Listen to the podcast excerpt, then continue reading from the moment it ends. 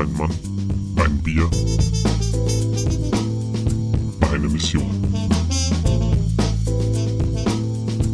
Dr. D sucht das Bier.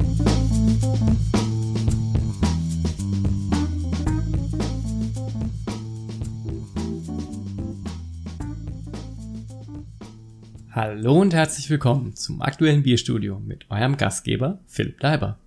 Es ist soweit. Der Herbst ist da, es fängt langsam an Winter zu werden.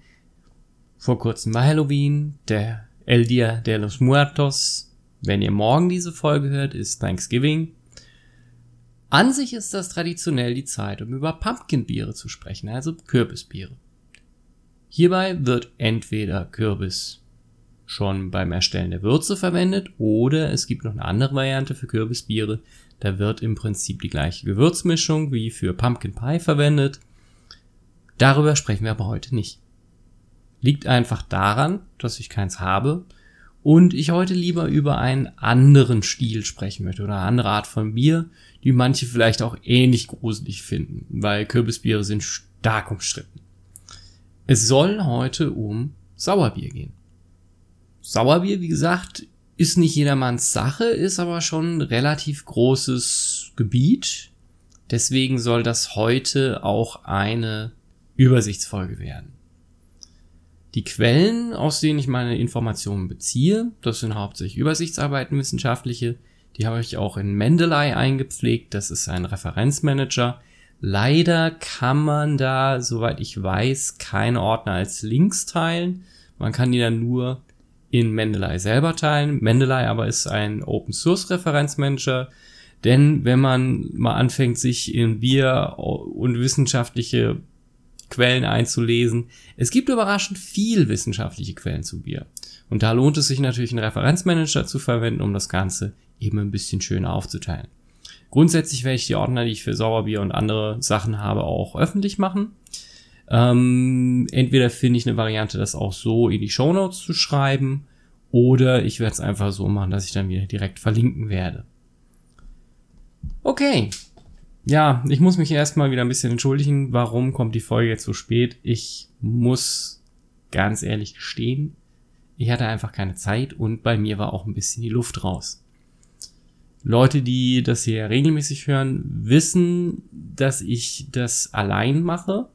Ich habe auch, also ich verdiene auch nichts dran. Insofern ist es wirklich ein reines Hobby.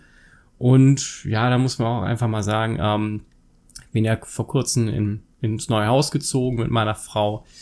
Da war da natürlich schon irgendwie auch ein bisschen die Phase da, wo klar, es muss noch was im Haus gemacht werden, andererseits hat man keinen Bock mehr. Man ist ja schon drin, das geht irgendwann noch. Ja, und das hat sich auch leider dann so ein bisschen auf äh, den, den Blog und den Podcast übertragen. Aber was jetzt auch einfach letztens geholfen hat, war, dass ich die Craft besucht habe mit zwei Freunden Dazu später mehr. Das hat dann auch wieder so ein bisschen mein Feuer entzündet. Man muss auch ganz einfach sagen, ich erhebe ja auch keine Metriken. Also ich weiß gar nicht, wie viele Leute das hören. Und wenn man so ein bisschen in einem Vakuum arbeitet und auch nicht weiß, okay, wird es eigentlich jemals jemand hören? Ähm, ja, dann fragt man sich natürlich auch, warum soll ich das denn machen? Zu guter Letzt kommt dazu, dass da, dadurch, dass das heute eine Übersichtssendung wird, musste ich da auch schon ein bisschen intensiver vorbereiten. Und gerade wenn man halt ein paar Reviews dafür lesen muss, also Übersichtsarbeiten, das dauert einfach. Und dann war es natürlich auch ein bisschen Schwellenangst, so in der Richtung, okay, du machst jetzt eine sehr lange Sendung, die ist auch relativ komplex. Wenn du jetzt Mist erzählst, dann ist das für ewig im Internet. Hm, Super. Aber sollte ich einen Fehler machen, sagt mir Bescheid. Ich bin gerne bereit, das dann auch in den weiteren Folgen dann zu widerrufen. Okay. Was ich dieses Jahr auch das erste Mal in meinem Leben gemacht habe, war, ich war mit meinem Vater Mosten. Also Most ist ja ein leicht alkoholisches Getränk aus Äpfeln und Birnen. Das wird im Prinzip dann auch angeimpft, also vergoren und bei relativ niedriger Temperatur stehen gelassen. Traditionell, wie gesagt, besteht es aus Äpfeln, Birnen und die alten Varianten äh, benutzen auch noch Speierling. Das ist eine Urform des Apfels, Schrägstrich der Birne, die extrem viel Gerbsäure enthält und dann eben den Most auch schön klärt.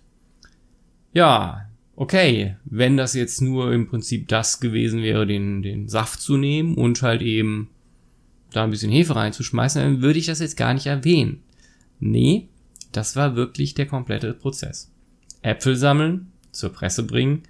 Das ist äh, ganz witzig, in dem Ort, in dem ich lebe oder neben dem ich lebe, da gibt's an vier Wochenenden im Herbst äh, wird eine alte Presse betrieben vom Streuobstverein und da kann im Prinzip jeder kommen und für kleines Geld seine Äpfel pressen lassen.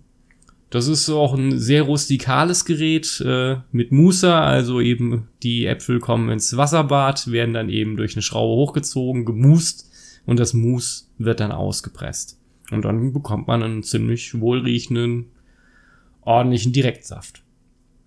Das Ganze muss dann natürlich von dem Behälter in Fässer oder halt eben in Gärbehälter umgeschlaucht werden. Das haben wir dann auch alles gemacht. Also man kann auch gerne mithelfen.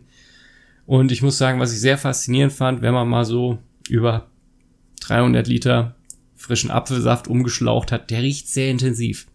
Bei mir war es dann so, ich wusste irgendwann nicht mehr, ob ich Hunger oder Durst habe es war wirklich ein super Erlebnis, hat mir sehr gut gefallen und das werde ich, denke ich, auch nächstes Jahr wiederholen. Ich habe ja jetzt ein paar Äpfelbäume und das Zeug muss ja auch irgendwo weg. Okay. Ich hatte jetzt erwähnt, ich war eben vor ein paar Wochen auf der Craft. Da gibt's ja auch schon so einen kleinen Artikel auf dem Blog dazu. Fand ich eine sehr, sehr schöne Erfahrung. Wie gesagt, war dann eben auch mit zwei Freunden da wo wir uns dann eben den Samstag durchprobiert haben. Zwei andere Freunde haben am Stand von Hanscraft gearbeitet. Das war natürlich auch super. Und ich muss sagen, es hat mir schon sehr, sehr gut gefallen. Es ist eine sehr spannende Atmosphäre, denn obwohl, im, man kann es ja schon so sagen, im Prinzip sind da nur Konkurrenzstände, die alle schon eine gewisse Schnittmenge an Bieren haben und es ist aber eine super freundliche Atmosphäre.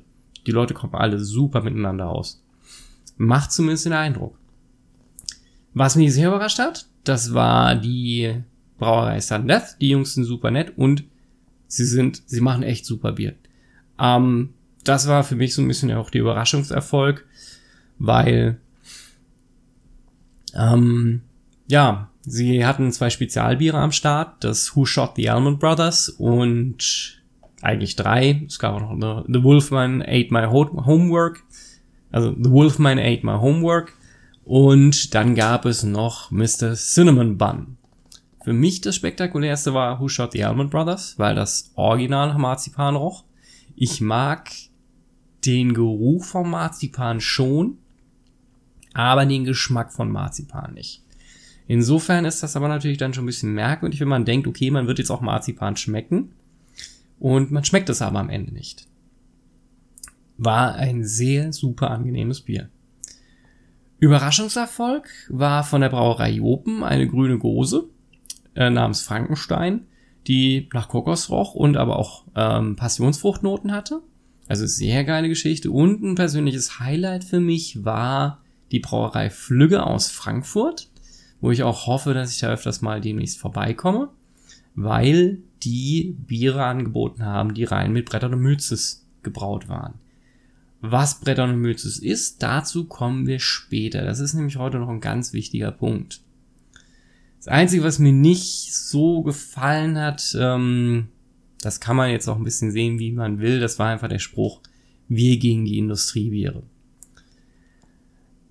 Ich muss da ganz ehrlich sagen, ich finde es einfach komisch und ganz ehrlich, Jungs und Mädels, die auf der Craft seid, die Leute, die auf eine Biermesse kommen, die wollen das doch schon anders. Da müsst ihr hier nicht noch irgendwie fischen. Es ist super, dass ihr euch alle miteinander versteht. Und ja, ein gemeinsames Feindbild einigt. Aber das muss doch nicht sein.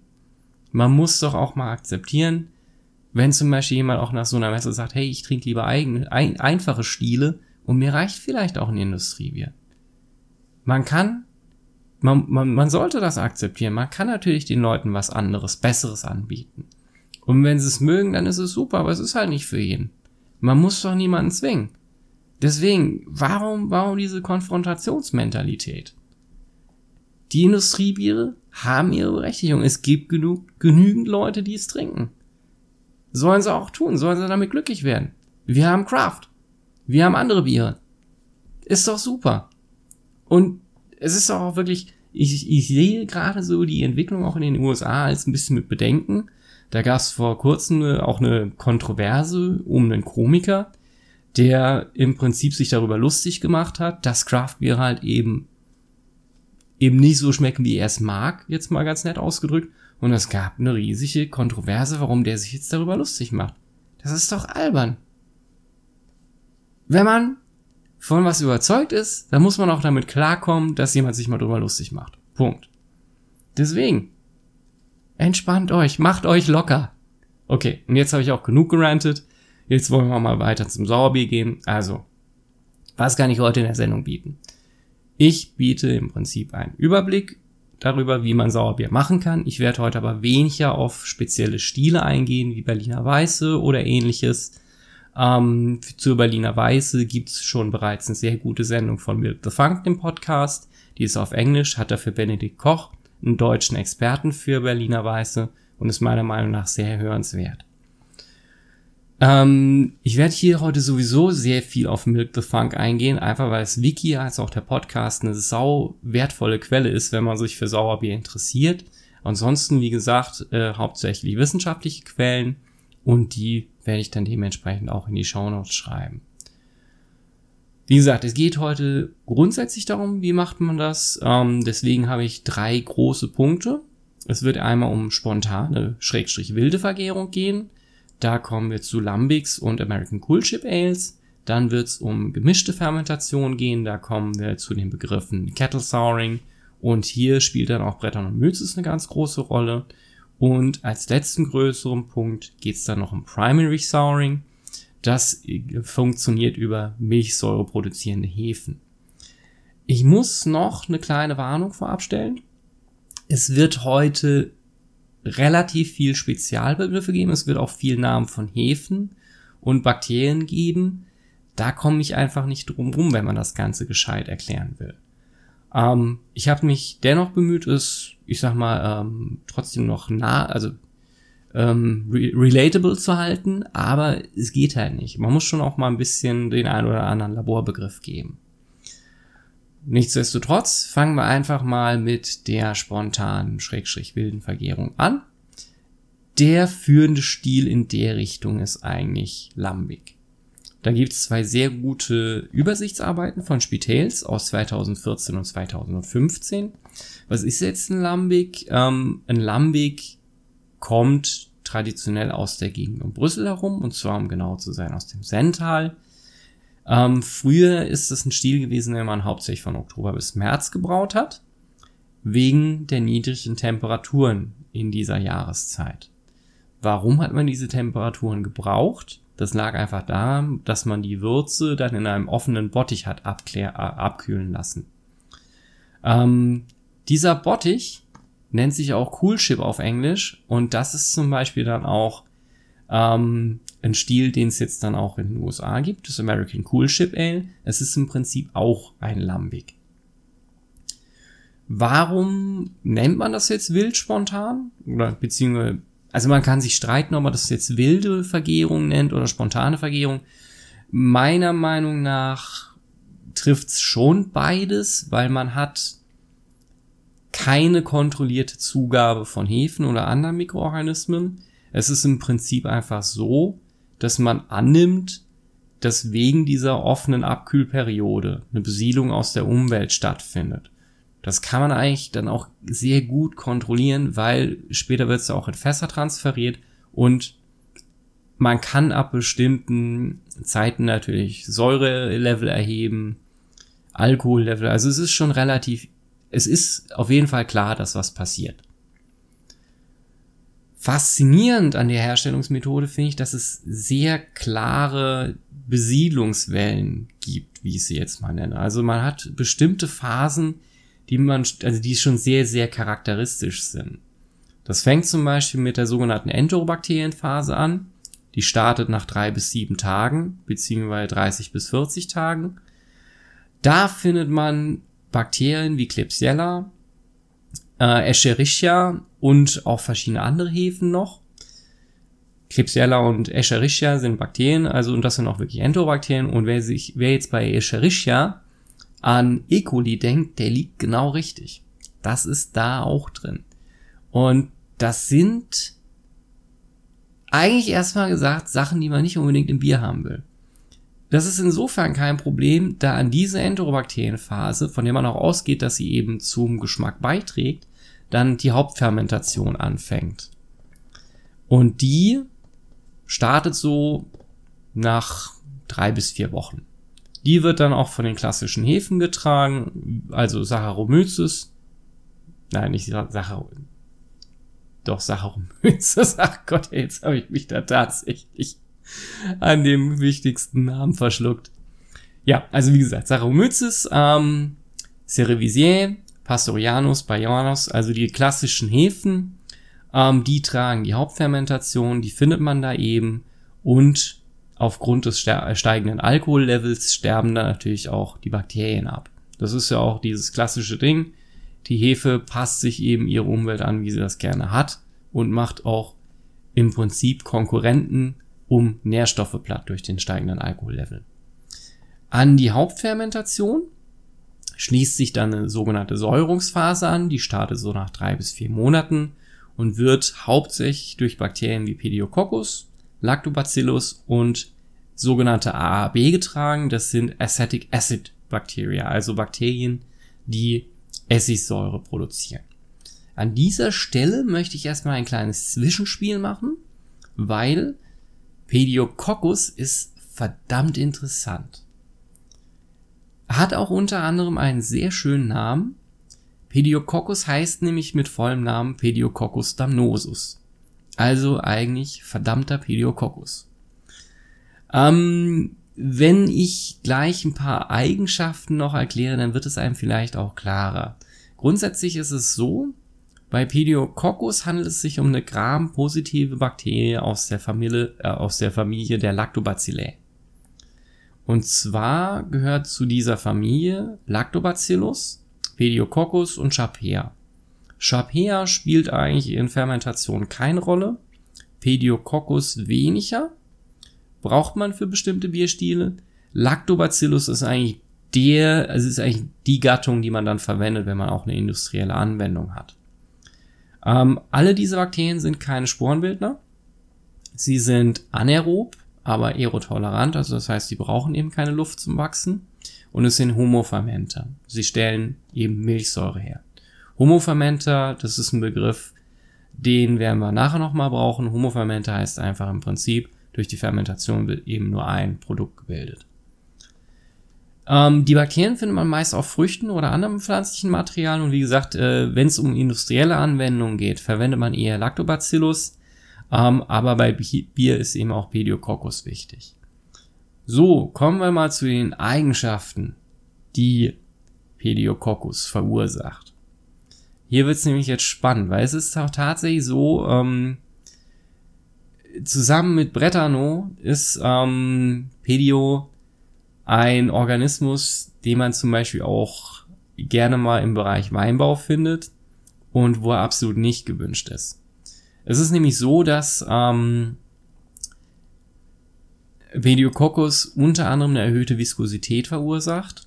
Also halt eben die Flüssigkeit wird dicker. Das liegt daran, dass Pediococcus Glucan produziert. Ähm, da gibt's auch ein sehr gutes Bild bei Milk the Funk, das ich verlinken werde. Das heißt, ähm, im Prinzip zieht so ein Bier dann Fäden. Also das kann man sehr gut sehen. Mit der Lagerung nimmt es dann natürlich ab. Es wird aber auch, wenn so ein Bier Fäden zieht, auch gerne mal Sick Bier genannt. Also krankes Bier. Wobei ich da jetzt nicht sicher bin, ob das Sick Bier für krankes Bier steht oder wie Bier das schon mal getrunken wurde. Da, das überlasse ich jetzt jedem selber die Interpretation. Ähm, was Pediococcus auch noch macht, ist, dass es einen butterigen Geschmack verursacht. Eben dadurch, dass es Diacetyl produziert und eben dann noch Milchsäure produziert. Also die, die erhöhte Viskosität, das ist schon eine heiße Geschichte, muss man sagen. Okay, aber damit sind wir jetzt mal mit dem Zwischenspiel für Pediococcus fertig.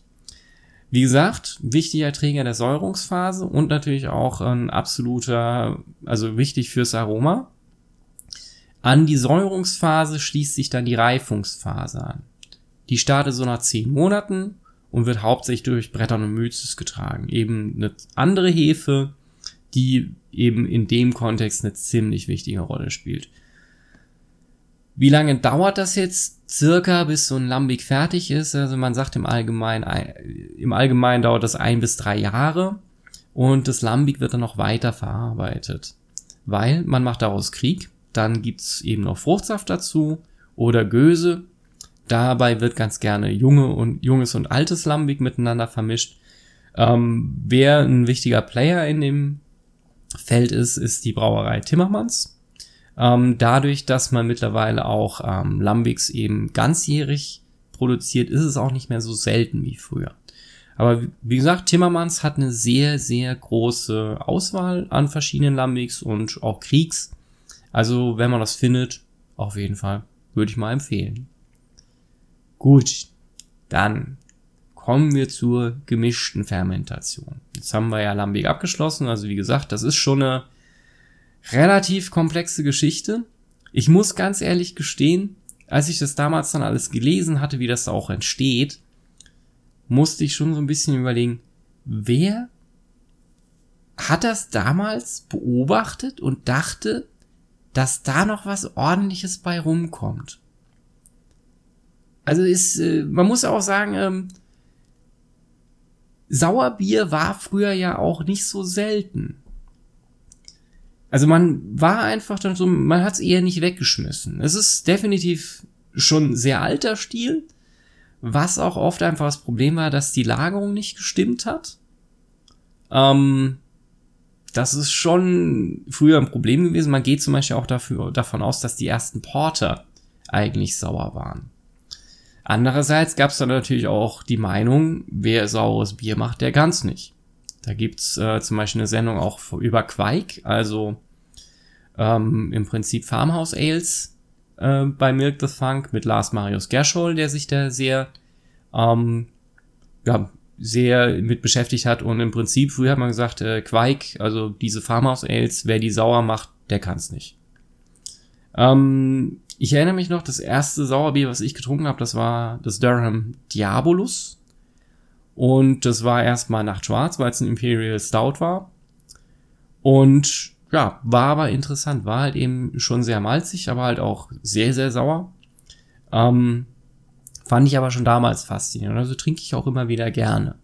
Also, wie, wie gesagt, eigentlich ein super alter Stil, aber wie gesagt, wenn man sich jetzt so überlegt, äh, wenn ich, wenn man das jetzt alles zusammennimmt, was ich erzählt habe, offener Bottich, im Prinzip kommt eigentlich äh, alles aus dem Brauhaus und äh, dann ja, haut man das ins Fass, lässt halt, halt liegen, vielleicht hat man es am Anfang auch vergessen und dann trinkt man das noch. Also, da muss ich schon sagen, der Erste, der das gemacht hat, äh, das muss schon ein ganz harter gewesen sein. Okay, aber genug gemutmaßt. Gehen wir weiter zur gemischten Fermentation. Bei einer gemischten Fermentation ist es so, wie der Name auch schon andeutet, brauche ich einen zusätzlichen Mikroorganismus. Die gemischte Fermentation wird eben nicht nur, nicht nur durch die Hefe getragen, was im Normalfall Saccharomyces ist. Ähm, nein, ich brauche eben noch eine zweite Mikroorganismus. Das kann eine Bakterie sein oder eine zweite Hefe. Wenn ich mit einer zweiten Bakterie arbeite, spricht man, also ist eigentlich das häufigste, was man macht, Kettle Souring. Das heißt, ich stelle meine Würze her und wenn die Würze fertig ist und dementsprechend abgekühlt, dann gebe ich Lactobacillus oder theoretisch auch Pediococcus dazu. Das führt dazu, wenn man das dann zum Beispiel eben länger inkubieren lässt, im Allgemeinen sagt man 48 Stunden, dass eben Lactobacillus das tut, was es tut. Es produziert Milchsäure und dadurch wird das Bier saurer. Wichtig ist es hier, dass man zu der Würze keinen Hopfen dazu gibt. Das geht im Prinzip, aber Hopfen ist Antibakteriell. Das heißt, eigentlich verbaut man sich den weiteren Erfolg. Ist also auch hier ein ganz wichtiger Tipp von AD Hastings. Auch hier gab es eine Milk Funk Podcast Folge es tut mir leid, die sind wirklich ein geniales, eine geniale Quelle für alles, was mit Sauerbier zu tun hat. Ähm, ja, wenn das dann soweit ist Und wie kriege ich jetzt raus, ob das Bier sauer genug ist? Ich kann entweder technisch an die Sache rangehen, indem ich halt wirklich Säure titriere, also im Prinzip den Säuregehalt meiner Würze versuche zu ermitteln. Oder, was die einfache Variante ist und auch meistens empfohlen wird, ich mache einfach einen Geschmackstest. Dann kann ich relativ gut sagen, okay, mir ist es jetzt sauer genug, ich starte das jetzt oder ich lasse es noch ein bisschen. Das ist so wirklich die einfachste Sache. Wichtig ist, dass die Würze dann nochmal aufgekocht wird. Denn die Bakterien will ich schon abtöten. Weil Saccharomyces braucht die nicht unbedingt. Ist halt auch einfach schwierig, weil man hat ja im Prinzip dann schon erstmal eine, eine große Schutzbesiedlung. Wenn das jetzt dann durchgekocht ist und man halt eben die Bakterien abgetötet hat, dann schließt man die Hauptfermentation mit Saccharomyces an. Das heißt, hier bekomme ich dann halt wirklich meine alkoholische Fermentation ähm, und kann das Ganze dann danach abfüllen. Es ist jetzt so, ich muss natürlich die Würze aufkochen. Viel, Arom viel Aromastoffe oder Aromen sind flüchtig, das heißt, die gehen mir dann natürlich verloren. Weil ich muss es ja mindestens über 60 Grad aufkochen, um sicher zu gehen. Das ist auch immer so die große Kritik an der Herstellungsweise. So viele sagen dann halt, man kriegt da nicht so komplexe Biere, weil, wie gesagt, man kocht sich die Aromen ja weg. Also wenn man sich für ein Kettle Soured äh, Bier interessiert, das Sta die Standard Berliner Weiße von Kindle ist Berliner Kindle ist eine Kettle Soured Weiße. Das ist ein ordentliches Bier. Es ist man kriegt ja, das ist okay. Das ist erfrischend, das ist sauer. Ähm, kann man jetzt auch erstmal so lassen. Wie gesagt, so viel zum Kettle Souring. Sag mal eben, ja, relativ eindimensional, weniger komplex. Wenn ich jetzt natürlich mehr Komplexität haben will, dann muss ich anders vorgehen. Und hier ist es dann so, dass ich eher auf die Variante mit einer Nachgärung beziehungsweise einer Flaschenreifung zugreifen werde. Die kann man zum Beispiel mit Brettanomyces machen. Wie läuft das jetzt ab? Man macht eben die primäre Fermentation mit Saccharomyces tut das Ganze dann eben zum Beispiel in eine Flasche abfüllen oder ins Fass und tut das dann mit Brettanomycesanimpfen. Brettanomyces und Saccharomyces werden in der Szene auch übrigens ganz liebevoll Second Bread genannt. Das werde ich mir jetzt auch weiter zu eigen machen, denn es ist Brettanomyces ist schon immer ein ganzer Mund voll. Ähm, die, also Brett vermehrt sich dann weiter in der Flasche, fügt dann auch noch eine sekundäre Gärung dazu, und dadurch bekomme ich dann halt eben die Säure und weitere Aromen, die halt wirklich erst in der Flasche passieren. Warum das so ist, da gehen wir gleich noch ein bisschen drauf ein. Ein Paradebeispiel zum Beispiel für eine Flaschenreifung mit Brett ist von der Brauerei Schneeeule. Schneeeule macht das wirklich sehr traditionell. Die tun halt eben erstmal mit, Sache, mit Sekt fermentieren, füllen das dann ab und in die Flasche kommt da eben noch Brett dazu. Das steht auch so auf der Flasche drauf. Das ist wirklich eine Flaschenreifung und ja, ist auch eine sehr gute Brauerei. Also die machen unter anderem ein extrem geniales Saisonbrühen, was ich super gern getrunken habe.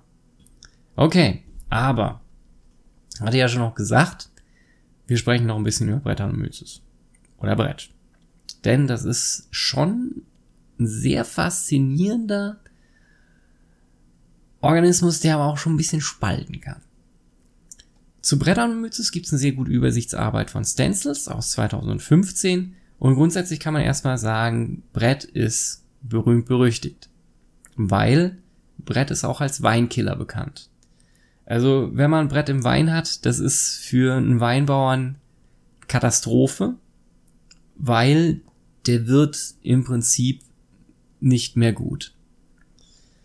Warum das auch zum Teil so ein Problem ist, das ergibt sich auch ein bisschen aus den Eigenschaften vom Brett. Aber es ist erstmal so, für bestimmte Biersorten, wie halt eben auch Lambic, ist Brett unverzichtbar. Man kennt Brett schon sehr lange. Ähm, erstmals wurde der Mikroorganismus 1904 durch Clausen in der Karlsberg Brauerei beschrieben. Der Name Brettanomyces setzt sich im Prinzip aus den Worten Brettano, was für britischer Brauer, äh, steht, weil das auch in einer britischen Brauerei gefunden wurde, aber halt eben in der Carlsberg Brauerei dann eben identifiziert. und Myces zusammen, was hier dann eben halt Fungus heißt, beziehungsweise ähm, Pilz.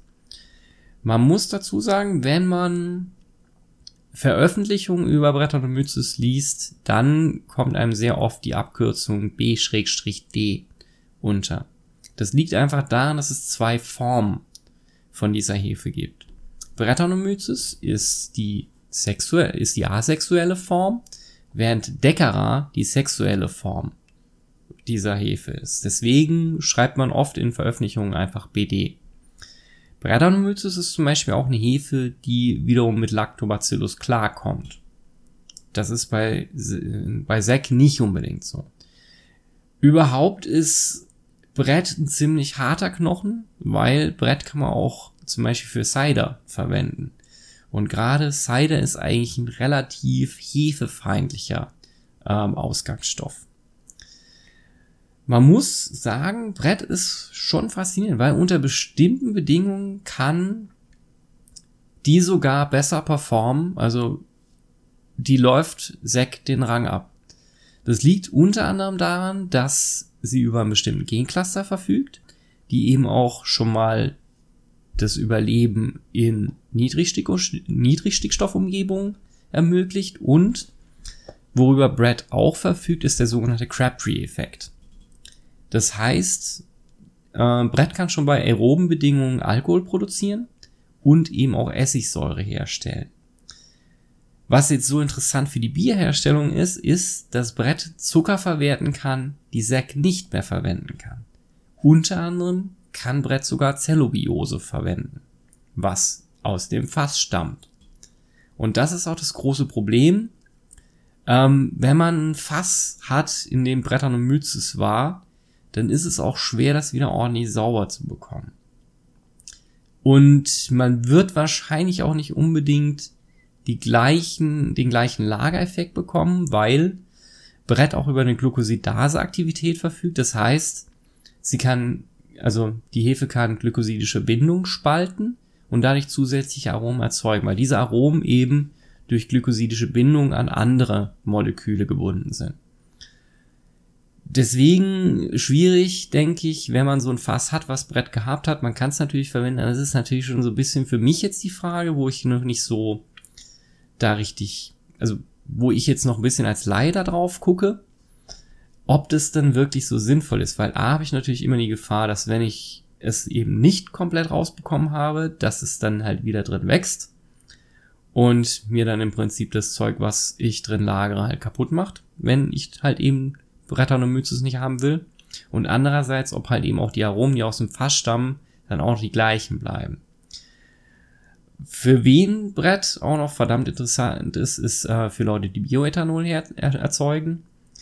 Also grundsätzlich kann man sagen, ähm, saumäßig interessanter Organismus, weil wenn man wenig Nährstoffe hat, niedrigen pH und schon bereits hoch also hoher Ethanolgehalt im, also im Medium vorliegt, dann nimmt man Brettanomyces. Brett's your guy. Wenn wir jetzt nochmal kurz aufs Bier zurückkommen, ich hatte ja schon erwähnt, auf der Craft war auch die Brauerei Flügge vertreten. Flügge macht eben Biere, die nur mit Brettanomyces gebraut sind. Ich hatte bei denen ein sehr leckeres Pale Ale probiert, als auch ihr Imperial Stout. Fand ich beide sehr faszinierend. Aber und jetzt kommt eigentlich das, womit die meisten Leute Brettanomyces einleiten. Brettanomyces erzeugt Aromen, die an Pferdedecke erinnern. Das ist der sogenannte Funk. Ähm, ja, es macht zum Teil sehr interessante Aromen. Und man muss auch ganz klar sagen, es ist nicht für jedermann was. Der eine Kumpel hatte sich eigentlich ursprünglich das Pale Ale geholt und fragte nach ein paar Schlucken, ob ich's nicht haben will. Grundsätzlich kann man mit Brett sehr hoch attenuieren, also wirklich einen sehr geringen Zuckerlevel erreichen. Einfach um jetzt mal kurz zu beschreiben, was da an Aromen zusammenkommt. Das Pale Ale zum Beispiel war super trocken und hat für mich original im Abgang nach Parmesan geschmeckt. Damit muss man auch schon klarkommen. Während das Imperial Stout zum Beispiel sehr interessante Kirscharomen hatte, aber für mich in der, in der Nase original nach Füßen gerochen hat. Wie gesagt, muss man mit klarkommen. Wenn man sich drauf einlässt und das ab kann, dann steht einem da auf jeden Fall eine sehr andere Geschmackswelt noch offen. Also sehr faszinierend. Aber wie gesagt, wenn halt eben das Imperial Stout nach Füßen riecht, damit muss man schon klarkommen. Aber gut. Okay, so, ich würde an dieser Stelle eine kleine Pause machen, weil ich muss jetzt auch das Bier kalt stellen. Wie ihr ja wisst, kommt das eigentlich immer nur eine Viertelstunde bei mir in den Tiefkühler. Und da ich aber jetzt schon etwas länger rede, wäre das natürlich viel zu lang gewesen. Deswegen, wie gesagt, kleine Pause, ich stelle kalt, dann reden wir noch ein bisschen über Primary Souring und bis dahin ist das dann auch mit der Viertelstunde hoffentlich durch. Also, insofern sage ich jetzt erstmal bis gleich. Okay, das Bier liegt im Kühlschrank, deswegen, wir haben jetzt noch ein paar Minuten und in der Zeit werde ich euch noch was über Primary Souring erzählen.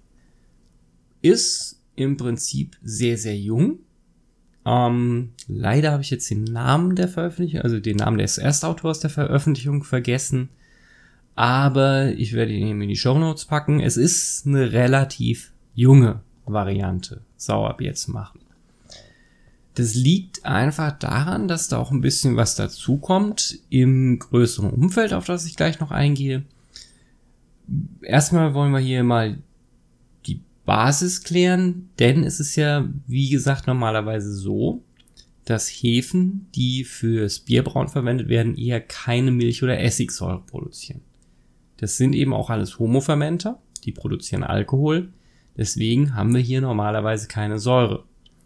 Deswegen ja auch zum Beispiel gemischte Fermentation, weil man verwendet dann halt eben Essigsäure, äh, Essigsäure produzierende Bakterien oder Lactobacillus. So, hier kommt jetzt eine Technik ins Spiel, die ich persönlich sehr faszinierend finde. Und zwar ist das Bioprospecting.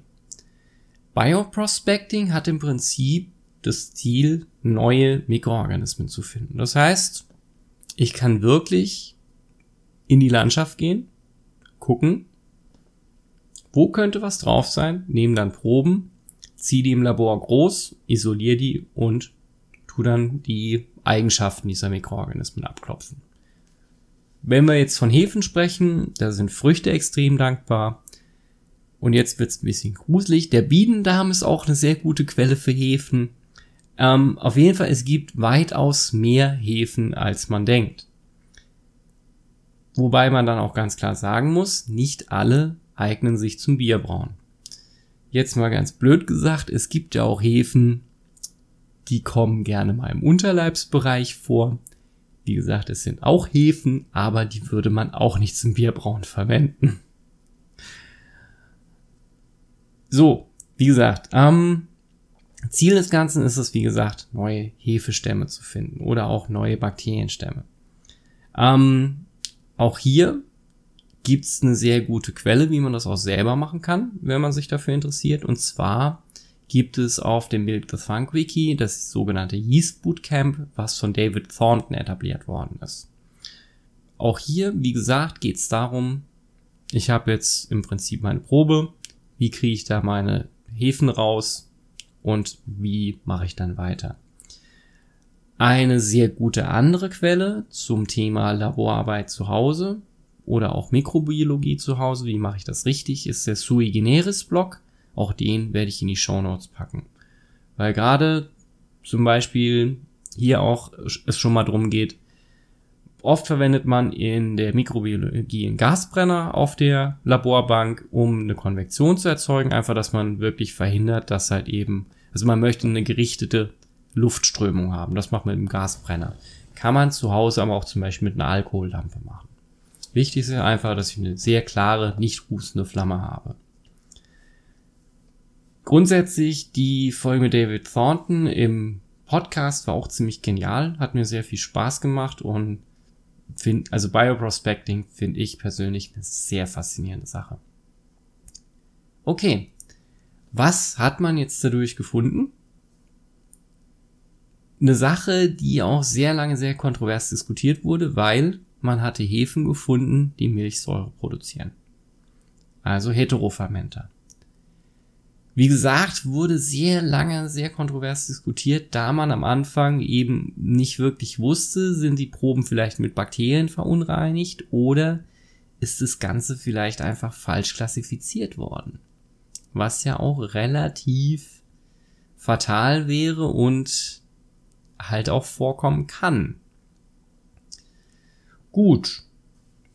Jetzt ist es so, Primary Souring als Methode ist an sich sehr, sehr einfach, weil dadurch, dass meine Hefe im Prinzip alles produziert, was ich in einem Sauerbier haben möchte, und das wäre eben Alkohol und eine Säure,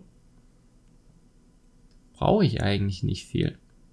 Ich mache meine, primär, ich mache meine primäre Fermentation und dann bin ich fertig.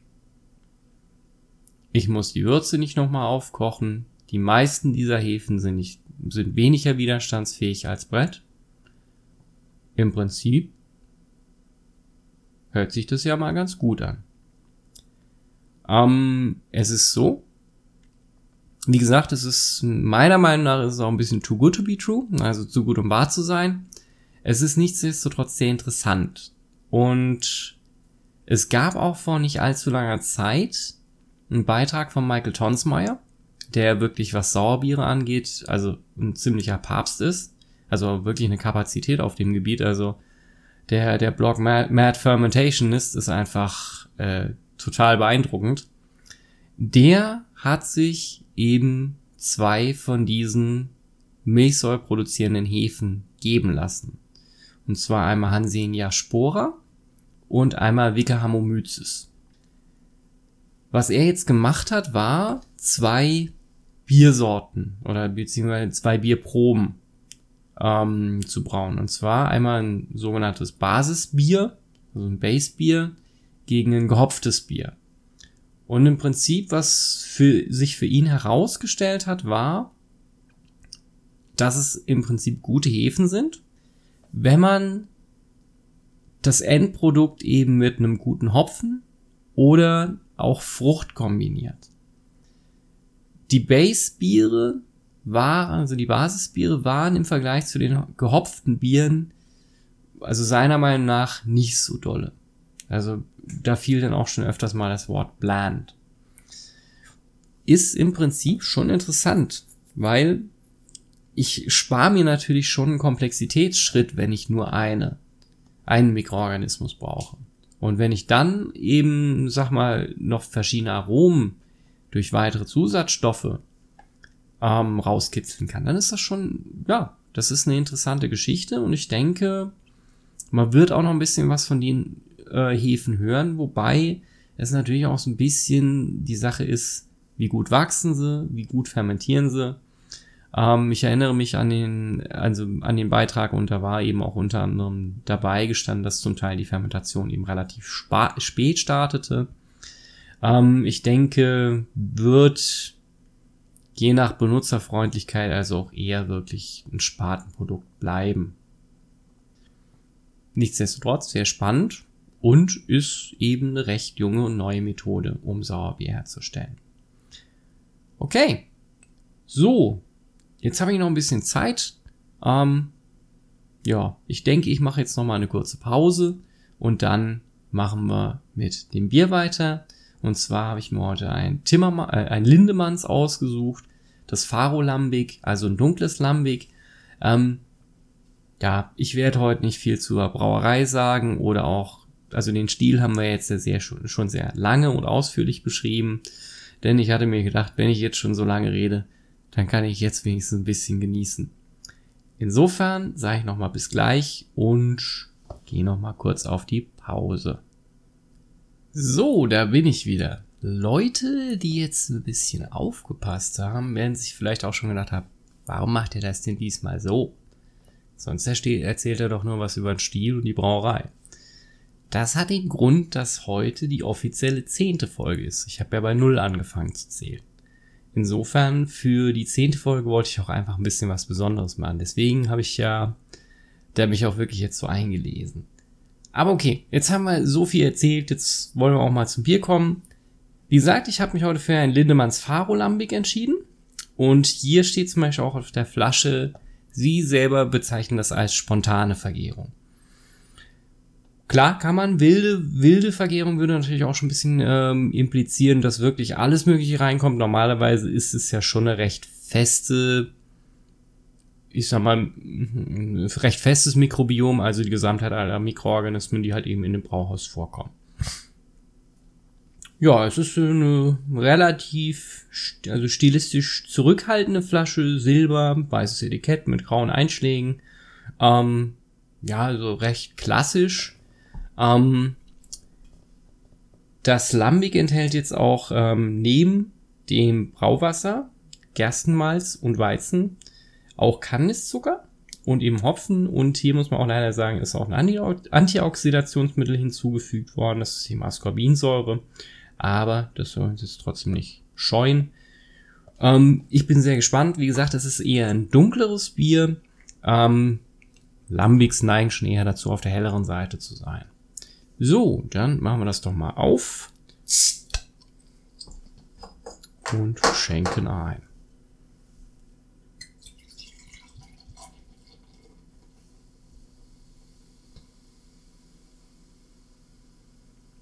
Trinke hier übrigens aus einem schönen offenen Pokal, dass ich da auch gleich richtig schön reinriechen kann. Farblich gesehen, wie gesagt, das ist auf der dunkleren Seite. Also hier reden wir schon das ist ein schönes Rotbraun, würde mal vermuten. EBC-technisch technisch ist das schon, ja, jetzt mal ganz grob, um die Tabelle vor Augen zu haben, 20 bis 30. Wie gesagt, es ist noch nicht ein super dunkles Bier, also es lässt auch noch Licht durch. Ähm, hat aber wirklich einen sehr schönen rötlich-braunen Einschlag. Der Schaum ist relativ schnell weg. Also macht jetzt schon nicht mehr so viel her. Ähm, Würde ich mal sagen, riechen wir mal dran. Nicht vergessen, wie gesagt, ein Norden vorher. Das wurde auch schon letztens mal bemerkt, dass ich das immer mache. Ich habe auch festgestellt, nachdem ich es mal ein bisschen habe schleifen lassen, es macht wirklich einen Unterschied. Probiert es einfach mal. So, jetzt nochmal kurz einordnen. Und dann riechen wir mal in der Geschichte. Oh, das ist ein relativ schwer zu beschreibendes Aroma. Es hat so ein bisschen was von Apfelsaft auch. Aber auch so eine, eine süßliche Note. Also ganz süßlich, die ich zum Beispiel jetzt gar nicht benamen kann, was das sein soll. Dazu kommen dann noch so ein paar, ich würde es jetzt nicht muffig bezeichnen, aber es sind halt so ein paar Gerüche, wo man jetzt sagen würde, es ist schon eher so ein Bruch mit dem Süßen. Und so auch diesem, diesem Apfelsaftigen. Also säuer, säuerlich riecht's ein bisschen. Aber auf jeden Fall ist es schon mal allein von der Nase her eine sehr interessante Kombination. Wenn ich jetzt böse sein wollte, dann könnte man sagen, das ist so ein bisschen so eine also das Süßliche hat so ein bisschen so eine Kaugummi-Note, aber das ist jetzt auch einfach nur das erste, was mir einfällt. Also das, das kann sein, dass das für jemanden, dass der, äh, für einen anderen, dass der was anderes damit verbindet. Aber ich würde jetzt sagen, wir nehmen einfach mal einen Schluck, ne? Prost.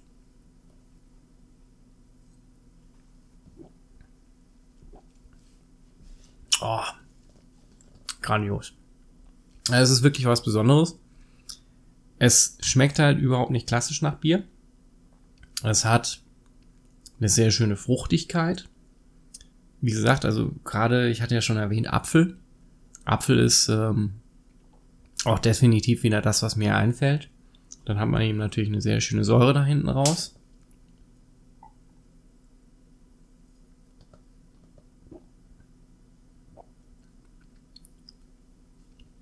Man hat jetzt nicht viel Kohlensäure. Also witzigerweise, wenn ich jetzt nicht wüsste, dass es wirklich ein Bier ist, weil es ja auch aus Weizenmalz gemacht ist, oder auch Gerstenmalz, dann wäre jetzt für mich wirklich der Eindruck, dass es halt im Prinzip ein Apfelsaft ist. Ein vergorener Apfelsaft. Man muss dazu sagen, es hat jetzt nicht so viel Prozent. Es ist mit 4,5 Prozent ähm, ist es im Prinzip eingepegelt. Stile wie Berliner Weiße haben ja eher weniger Alkohol. Ähm, aber wie gesagt, es tut dem Ganzen jetzt auch keinen Abbruch. Es ist ein schön leichtes Bier.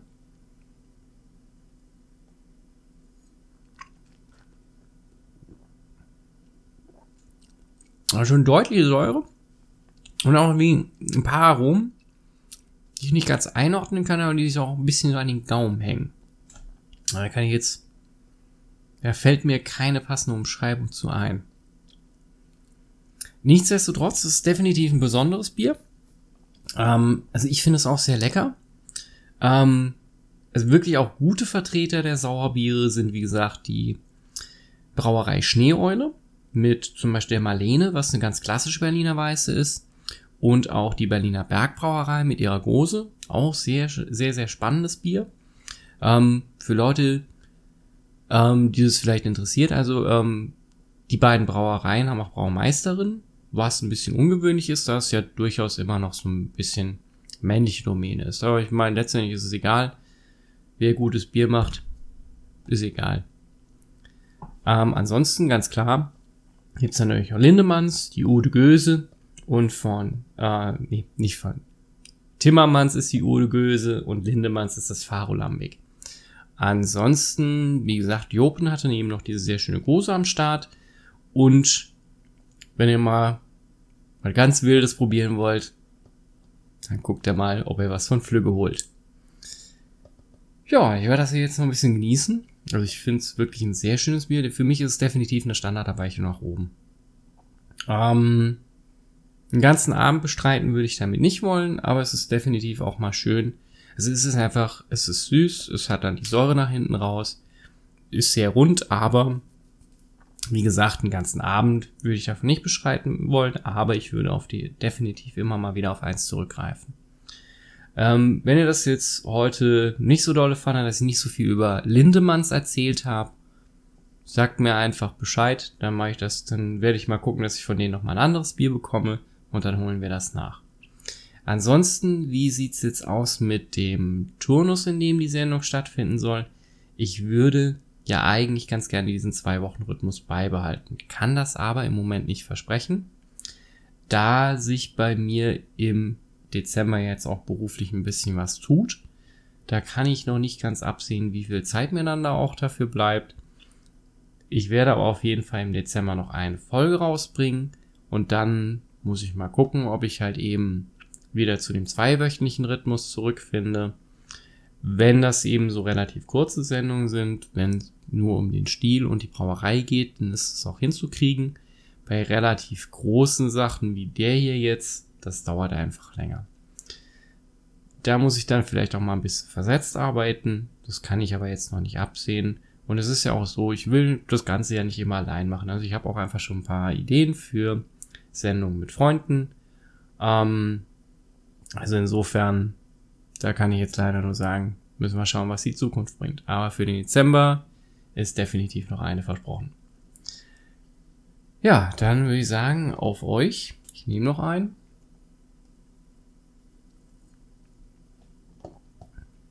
Ah, einfach grandios.